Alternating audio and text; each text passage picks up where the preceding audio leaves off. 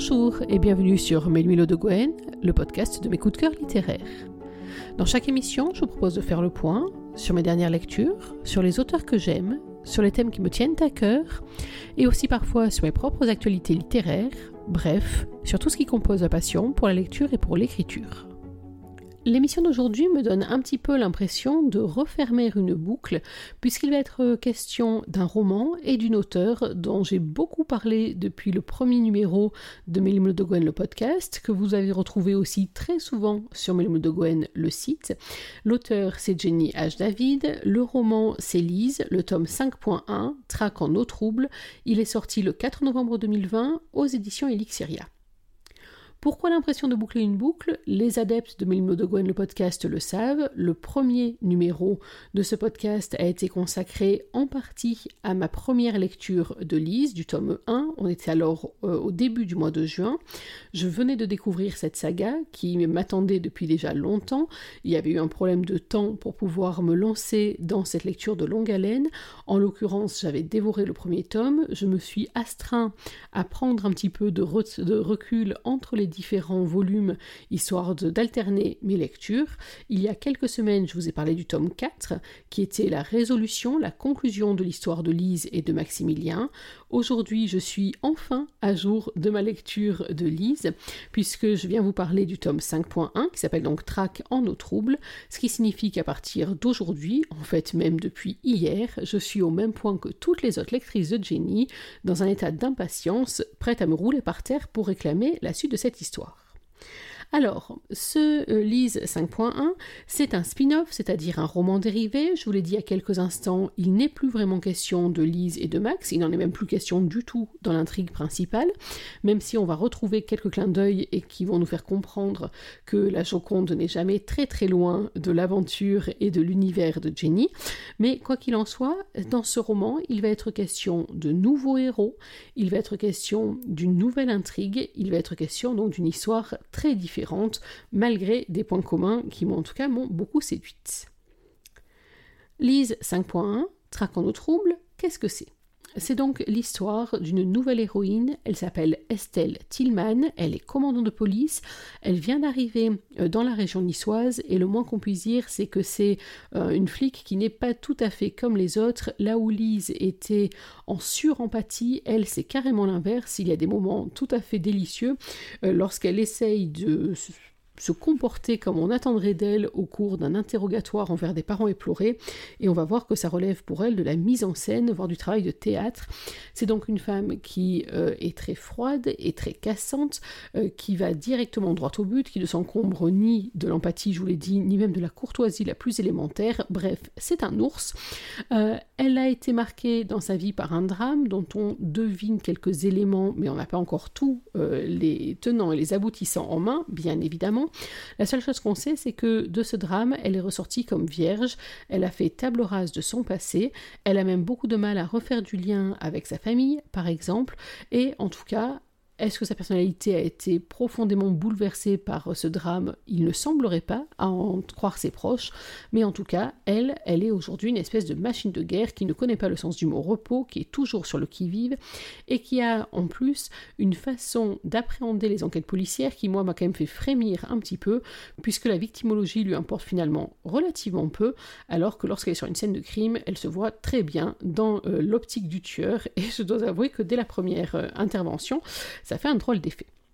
Donc ce roman, c'est un roman policier, je vous l'ai dit, on va avoir une enquête sur une série de meurtres qui sont étendus dans l'espace et dans le temps, ce qui va rendre les choses beaucoup plus compliquées à suivre.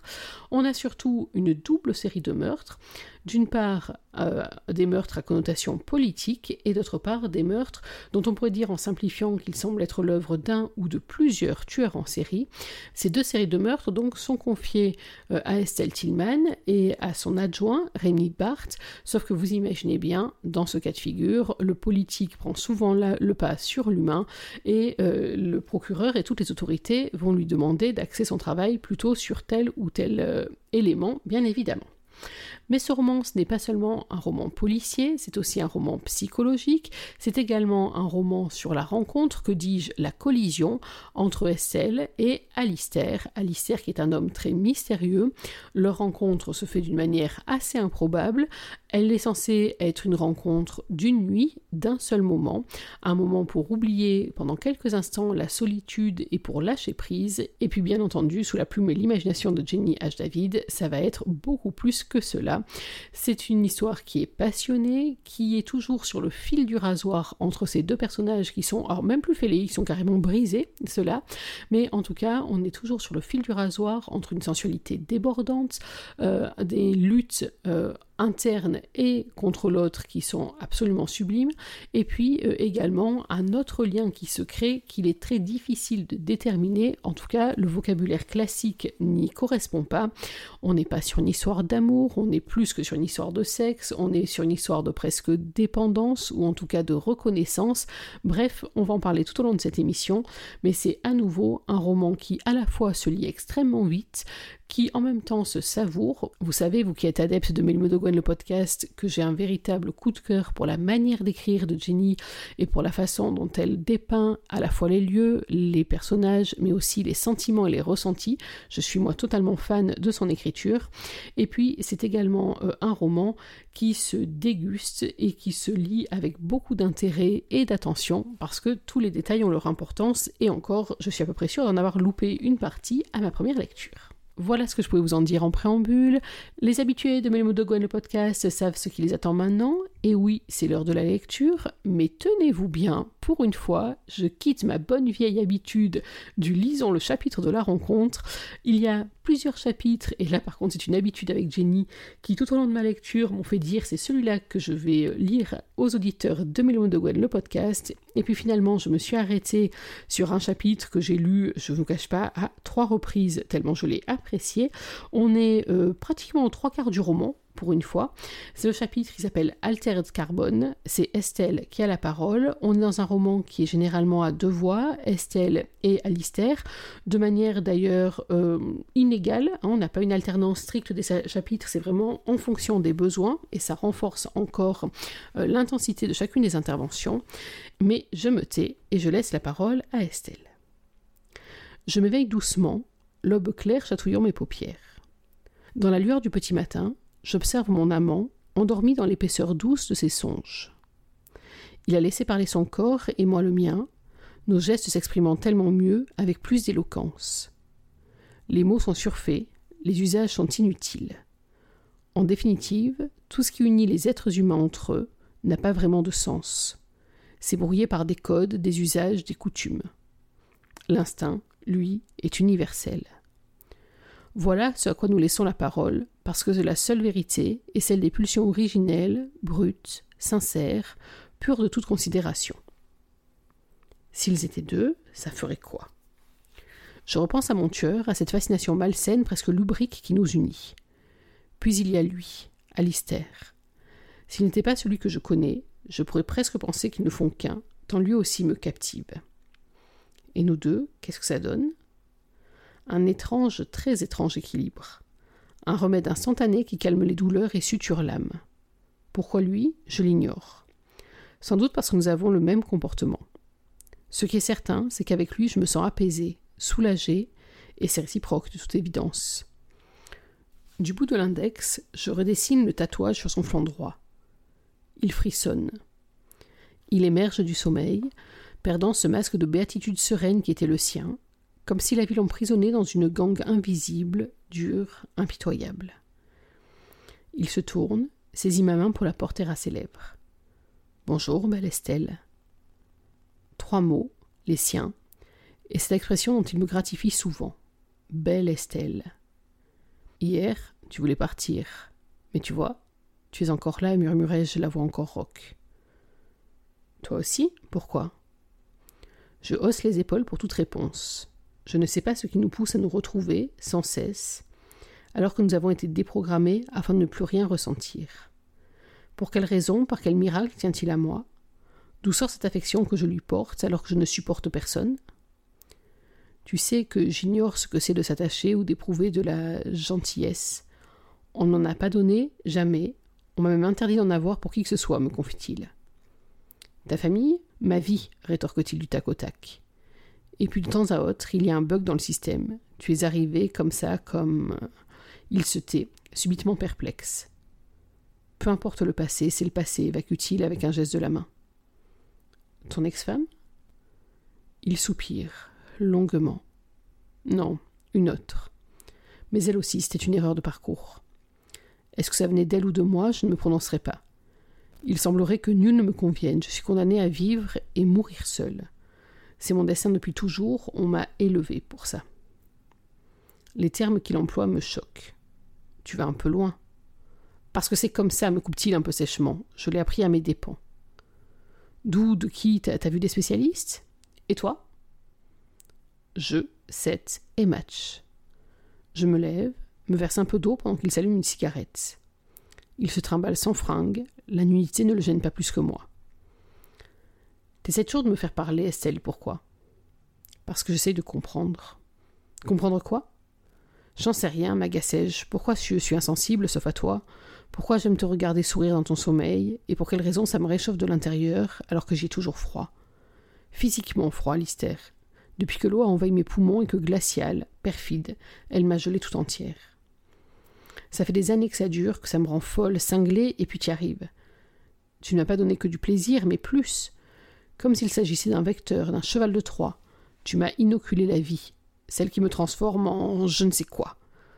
Au début, on baisait ensemble, Maintenant, je ne sais plus ce qu'on fait, ni ce qu'on recherche, mais je nous retrouve dans tous les miroirs les palimpsestes. Tu es le seul reflet dans lequel je me vois. Je reprends mon souffle après ma tirade, tandis qu'Alistair m'écoute, le regard absent, sa clope fumante entre ses doigts, telle une statue grecque qui aurait pris vie après un sort pour se griller une Lucky Strike. Et moi je suis là, échevelé, pas plus habillé, bien moins athlétique depuis que je ne sais même plus faire le sport pour lequel j'ai pourtant été plusieurs fois médaillé, Perdu, je plaide une cause indéfinie devant un homme insaisissable. Rien n'est plus improbable que ce qui est en train de m'arriver.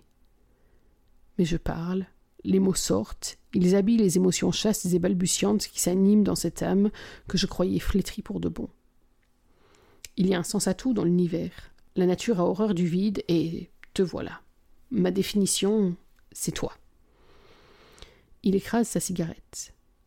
Je le regarde passer ses vêtements, un à un, Anesthésie d'avoir pu sortir autant de conneries devant un mec qui, bien qu'il tienne à moi, ne veut surtout pas d'attache. Je viens sans doute de faire exactement ce qu'il faut pour le décourager de poursuivre et le chasser de ma vie. Une fois prêt, il s'approche pour saisir mon bras et m'attirer à lui. Contre toute attente, il me prend dans ses bras, respire mon parfum, caresse mon dos, puis la morsure à mon épaule. Il murmure de manière presque inaudible. Puisses-tu me pardonner dans ce cas? Il tourne les talons, délaissant mon étreinte. Un froid se forme, logé dans mon ventre qui se crispe douloureusement. Tu t'en vas, comme ça Pas même une douche? Il ouvre la porte, interrompant son geste avant de franchir le seuil de l'appartement. Je veux garder ton odeur sur moi, comme un parfum, un talisman. Tous les morts emportent ce qu'ils ont de plus cher dans leur tombe.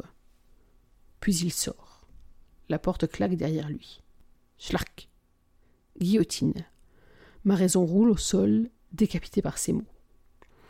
Les battements de mon cœur sont le rythme du temps. Oubliez les secondes. L'organe qui envoie pulser le sang dans mes veines, plus dangereusement chargé d'adrénaline que d'oxygène, semble déterminé à se faire entendre. Mon pouls tambourine à mes tempes, régulièrement, comme un chant monotone. Je me sens presque aussi emprunté que si l'on m'avait laissé en plan avec une bombe. Boum, boum, boum, boum. Toujours la même explosion dans ma cage thoracique. Bras ballants, je contemple le vide, comme si sa présence avait laissé une empreinte dans l'air, un contour toujours visible, identifiable. La courbe de tes yeux fait le tour de mon cœur. C'est étrange comme la mémoire est sélective. Perdue dans l'immensité de mon propre espace, ce néant intérieur dans lequel je baigne, inconsciente éveillée, j'ai le sentiment d'être spectatrice de ma propre vie. Pourtant, de temps à autre, quelqu'un vient chuchoter à mon oreille, une petite voix rassurante qui me souffle des choses que je pensais oublier, mais qui sont là, dans un recoin sûr, avec des couleurs, des odeurs, des impressions et donc des mots. Comme une main invisible aurait entouré la mienne pour me saisir là, tout au fond de l'onde, Alistair m'a tiré des profondeurs. De façon anodine, alors que je cherchais un shoot d'endorphine pour me soulager un soir, en me baisant trivialement comme je l'attendais. En m'écoutant ensuite, y compris dans les murmures inaudibles, incohérents de ma psyché meurtrie. Auréole du temps, berceau nocturne et sûr. Il n'y a que lui pour avoir osé tenir en respect les démons terrifiants qui me tourmentent la nuit. Il n'a pas eu peur, il a tenu bon. Je me souviens tout juste de quelques bribes, le plus important restant net, le prénom de mon mari, Karl. Je me rappelle à présent que je hurlais son nom en buvant la tasse.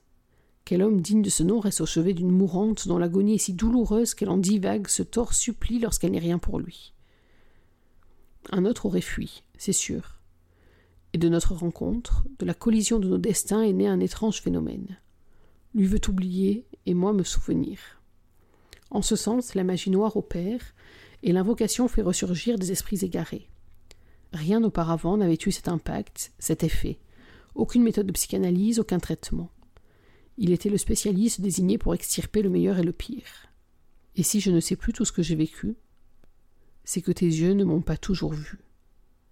Il sait tout, il me l'a dit. Je ne suis pas vraiment surprise puisqu'il appartient aux forces spéciales. Quel rang, quelles affectations, il n'en dira rien, je le sais, c'est le protocole. En un sens, ça ne me dérange pas plus que ça, et pour cause. Je ne sais pas moi-même qui je suis exactement, j'ai connaissance de mon histoire comme on lit une biographie dans les livres. Ce pourrait être moi, ce pourrait être une autre, et comme je suis une enveloppe vide, tous les passés me conviennent. Une existence façon de carbone, l'immortalité en moins. Alors au fond, ne pas savoir exactement qui est Alistair, est-ce qu'il est français d'origine, est-ce qu'il s'agit de son vrai nom, que fait-il de ses journées Tout cela n'a qu'une importance relative. Il n'est pas un tueur en série, c'est déjà ça, non? Voilà, je finis donc la, lecture de ce chapitre. Alors, juste une parenthèse, Alter de Carbone, pour ceux qui l'ignoreraient, c'est le titre d'une série de science-fiction adaptée d'un roman d'ailleurs, euh, qui euh, travaille sur le fait qu'il est possible, dans un futur plus ou moins lointain, euh, de transférer en fait son esprit d'un corps à l'autre, euh, ce qui permet notamment de pouvoir revivre euh, après sa mort. Et le parallèle avec ce chapitre-là, moi en tout cas, m'a paru extrêmement bien pensé, mais ça, c'est juste pour la parenthèse. Pourquoi est-ce que j'ai choisi ce chapitre? Pour deux raisons essentielles. La première, bien sûr, c'est sa poésie, c'est la manière dont Jenny décrit à la fois l'état d'esprit des personnages, mais également leurs relations. j'ai euh, relu, je vous ai dit plusieurs fois ce chapitre parce que j'ai été très sensible euh, d'une manière assez inexplicable, hein, d'une manière juste sensitive euh, à la poésie des mots et à la poésie de la situation qui est décrite. Et puis également justement parce que j'ai beaucoup aimé ce moment qui est une sorte de monde de bascule. Je vous l'ai dit, Estelle et Alistair se sont rencontrés complètement par hasard. C'était une rencontre qui en principe était censée être sans lendemain, sans même une heure de plus que le temps qu'ils se sont accordés. Et puis finalement, l'un comme l'autre se retrouvent littéralement euh, attirés, euh, comme si un aimant les rapprochait l'un de l'autre systématiquement. C'est le cas sur le plan physique, bien sûr, il y a une entente sensuelle et sexuelle entre eux qui est très très forte et là encore décrite de manière extrêmement puissante, mais c'est même plus que ça, c'est comme si leurs âmes étaient en quelque sorte des alter ego, et c'est assez étonnant parce qu'ils en savent finalement très peu l'un sur l'autre. Euh, Estelle en sait très peu sur Alistair parce qu'elle ne se confie pas, elle n'en sait pas tellement plus sur elle-même, d'ailleurs, c'est assez intéressant comme concept. Euh, Alistair, lui, a les moyens d'en savoir davantage sur elle, mais euh, malgré tout, il y a comme ça ces deux personnages qui sont à la fois étrangers l'un à l'autre, qui ont beaucoup de zones d'ombre, mais qui sont presque étrangers également à eux-mêmes, ou en tout cas qui se redécouvrent tels qu'ils ne s'attendaient pas. Et j'ai trouvé que, et dans ce chapitre, et même dans tout le reste du roman, c'est l'un des aspects qui m'a vraiment beaucoup plu. Ce roman, justement, pourquoi est-ce que je vous le recommande à nouveau? D'abord parce que c'est toujours extrêmement bon de retrouver la plume de Jenny, cet univers, cette façon de décrire ses personnages, de décrire son intrigue, de la mettre en place. En plus, par rapport à ce qu'on avait eu euh, dans Lise, où on avait quand même une intrigue qui était essentiellement tournée vers le passé d'Elisabeth, euh, vers son passé notamment lié au grand banditisme et vers des affaires de banditisme, là on est sur quelque chose de beaucoup plus complexe. Il y a une ambiance tendance moite, sombre. Alors, je l'avais déjà un petit peu trouvé dans Le Prêtre des Ombres. Je ne sais pas si vous avez lu ce roman-là aussi de Jenny. Celui-là, il est publié aux Plumes du Web. C'est un roman qui tire vers le paranormal et où on a une enquêtrice qui enquête justement sur ces crimes à tendance étrange et bizarre. Et je trouve qu'il y a beaucoup de points d'acquaintance finalement entre ces deux enquêtrices, qui ne sont pas du tout les mêmes. Mais en tout cas, elles sont deux femmes très fortes, très froides, très cassantes, qui vont directement à l'essentiel, qui ont un comportement, alors je dirais presque, si ce n'était un gros gros vilain préjugé, qui ont des comportements presque masculins. Et c'est vrai qu'on sent à plusieurs reprises dans la réaction de l'entourage d'Estelle que ça choque à la fois ses adjoints, mais aussi les gens qu'elle rencontre, le fait qu'elle soit dénuée, ou en tout cas qu'elle est refermée sur elle, toutes ces postures que l'on attribue généralement aux femmes, euh, l'empathie, la douceur, la bienveillance, une certaine façon d'arrondir les angles et d'enrober les événements, avec Estelle, il ne faut rien attendre de tout cela, brute de décoffrage, et j'avoue que c'est quelque chose que moi j'aime beaucoup en tout cas. J'ai beaucoup aimé aussi, euh, donc je vous disais, l'intrigue en elle-même. Alors, une intrigue à deux niveaux, je vous l'ai dit. On a d'une part des meurtres inexpliqués de jeunes femmes euh, qui sont apparemment sans lien les uns avec les autres. Ils se situent dans des temps différents, dans des espaces différents. Les personnes ne se connaissent pas. Elles n'ont a priori pas de points communs les unes avec les autres. Et ce qui est intéressant, c'est que Estelle sent des éléments. Et là, sur le plan du scénario, j'ai beaucoup aimé le fait qu'elle ait donc ce problème de mémoire très important qui va euh, finalement bloquer son avancée, mais aussi bloquer son raisonnement. Euh, et c'est vrai que sur le plan scénaristique, je trouve que c'est assez futé et que ça permet en tout cas de gagner du temps et d'épaissir l'intérêt c'est sûr, cette enquête-là, qu'Estelle aimerait surtout travailler. Le problème, c'est qu'il y a en même temps des crimes qui ont une connotation plus politique qui se passe sur euh, Nice également et que bien entendu on va lui demander de privilégier cette résolution-là à celle des autres morts suspectes, morts suspectes qui en même temps sont orchestrées de manière tellement subtile que euh, on n'est pas tout à fait sûr que ce soit des meurtres ou que ce soit des mises en scène sur des morts naturelles. Bref, on a tout un pan comme ça très mystérieux qui se met en place, qui s'épaissit au fur et à mesure. Jenny nous donne des éléments, des bouts de ficelle qui euh, tendent à défaire les chevaux totalement emmêlé et des souvenirs d'Estelle et de son raisonnement et de ses meurtres assez inextricables, donc vraiment une bonne raison d'attendre avec impatience la suite pour savoir ce qu'il en est. Et puis, la force de ce roman, comme souvent chez Jenny, c'est la force de ses personnages. Alors, je vous ai déjà longuement parlé d'Estelle, euh, de ce personnage extrêmement cabossé, euh, qui à la fois donc euh, est très dur, ne vit que pour son travail, mais on sent quand même que dans cette façon de vivre que pour son travail, c'est aussi une manière de repousser à la périphérie tout ce qui la blesse tant, tout ce qu'elle a perdu aussi, et plus grave encore, tout ce qu'elle a perdu sans même en avoir conscience finalement.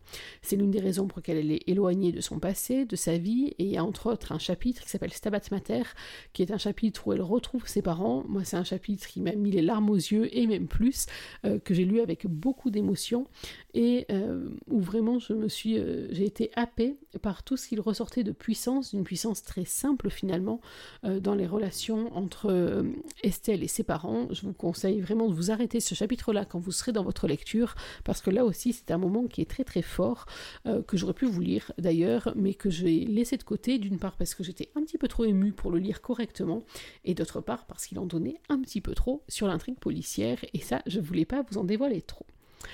Je vous ai moins parlé du personnage d'Alistair. Le personnage d'Alistair, c'est un personnage qui est aussi intrigant que séduisant. Euh, c'est un personnage dont j'attends encore beaucoup. Je suis pour l'heure encore pleine d'interrogations sur ses motivations, sur qui il est, sur ce qui va euh, lui arriver. C'est un personnage que Jenny a décrit d'une manière parfaite. Il est à la fois irrésistible, il est en même temps très inquiétant, il est rassurant d'une certaine façon, c'est assez étrange, on sent qu'il revient de tout, euh, il n'y a qu'à voir sa manière de gérer l'énorme crise de panique euh, que va, qui va frapper Estelle à un moment du roman, et là encore c'est une scène qui est décrite avec énormément de puissance et sur laquelle j'ai été tétanisée. C'est une scène en plus qui est racontée de son point de vue à lui, ce qui la rend encore plus puissante. Là encore, c'est un personnage qui est parfaitement réussi, qui donne envie d'en savoir plus, et en fait c'est bien ça d'ailleurs, hein, la force de ce roman, c'est que chaque page donne envie d'en savoir plus, donc de tourner la suivante, et encore, et encore, et encore, et d'arriver à ce mot à suivre, qui nous invite euh, à découvrir la suite, à patienter un petit peu pour connaître à la fois la résolution de l'affaire, parce que c'est quand même l'un des grands points d'orgue de ce roman, la résolution d'ailleurs des deux affaires, de l'affaire liée aux morts de ces jeunes femmes, et puis la résolution de ces meurtres plus politiques, et puis la résolution de tout un tas d'autres éléments que je, bien sûr, je ne vous raconterai pas parce que ça vous en dirait beaucoup trop, mais que je vous invite vraiment à aller découvrir par vous-même, ne serait-ce que pour plonger encore une fois dans l'univers de Lise, dans l'univers de Jenny, pour vous repaître encore de cette couverture somptueuse. Celle-ci est dans un bleu profond euh, qui incite à plonger Bref, vous l'aurez compris, ce tome de Lise 5.1, c'est encore un tome à ne pas rater pour compléter votre série. Alors, pour euh, confirmer ce qui avait été dit précédemment, oui, c'est un tome qu'on peut lire indépendamment des quatre premiers, puisque je vous l'ai dit, l'histoire de Lise est résolue. Par contre, oh, d'une part, ça serait dommage de se priver de ces quatre premiers tomes qui sont juste exceptionnels. Et d'autre part, on a quand même par moments euh, des euh, petits clins d'œil, ou voire des gros clins d'œil qui sont adressé à l'univers de Lise. Donc si vous avez commencé à lire la saga, mieux vaut finir les quatre premiers tomes avant de plonger dans celui-ci pour ne pas vous retrouver avec certains éléments dévoilés malgré vous. Voilà, il est temps pour moi de refermer cette émission en vous rappelant donc de foncer sur euh, ce nouveau roman de Jenny H. David qui est sorti le 4 novembre 2020 aux éditions Elixiria il s'agit de Lise, tome 5.1. Le sous-titre de ce roman-là, c'est Traque en eau trouble, et plongez sans hésiter, vous ne regretterez pas. J'espère que vous avez pris autant de plaisir à écouter cette émission que j'en ai pris à la composer. Moi, je vais vous donner rendez-vous dans quelques jours pour, alors pour aborder un thème beaucoup plus léger, puisque euh, là, on va rentrer dans une thématique sur les romances de Noël. Et oui, ça y est, on est en décembre, j'attaque mon orgie de lecture de romances de Noël, et donc je vais vous proposer dans les prochaines émissions euh, une formule un peu différente, puisque cette fois-ci, je pense que je vais euh, vous faire un petit panorama. J'ai à mon programme plusieurs romances de Noël, j'en ai quatre, celle de Lily Malone pour les éditions addictives, que j'ai fini, que j'ai déjà chroniqué par écrit sur Melimondo Gwen le site, celle de Anna Wandel que je vais attaquer euh, aujourd'hui je pense, celle de Kristen Rivers et celle d'Emma James. Donc trois auteurs que vous avez déjà croisés sur Melimondo Gwen le site, éventuellement même le podcast pour certaines. Bref, je me prépare mon plaid, mon chocolat chaud à la cannelle, quelques bredele pour faire bonne mesure et on se retrouve dans quelques jours pour parler donc romance de Noël sur un ton beaucoup plus léger, n'en doutons pas, que euh, ce dont je vous ai parlé aujourd'hui. En attendant, n'oubliez pas qu'une journée sans lecture, c'est une journée à laquelle il manque quelque chose. Alors dans l'attente de nous retrouver, je vous souhaite d'être heureux, de prendre soin de vous. Et surtout n'oubliez pas, lisez. Bye bye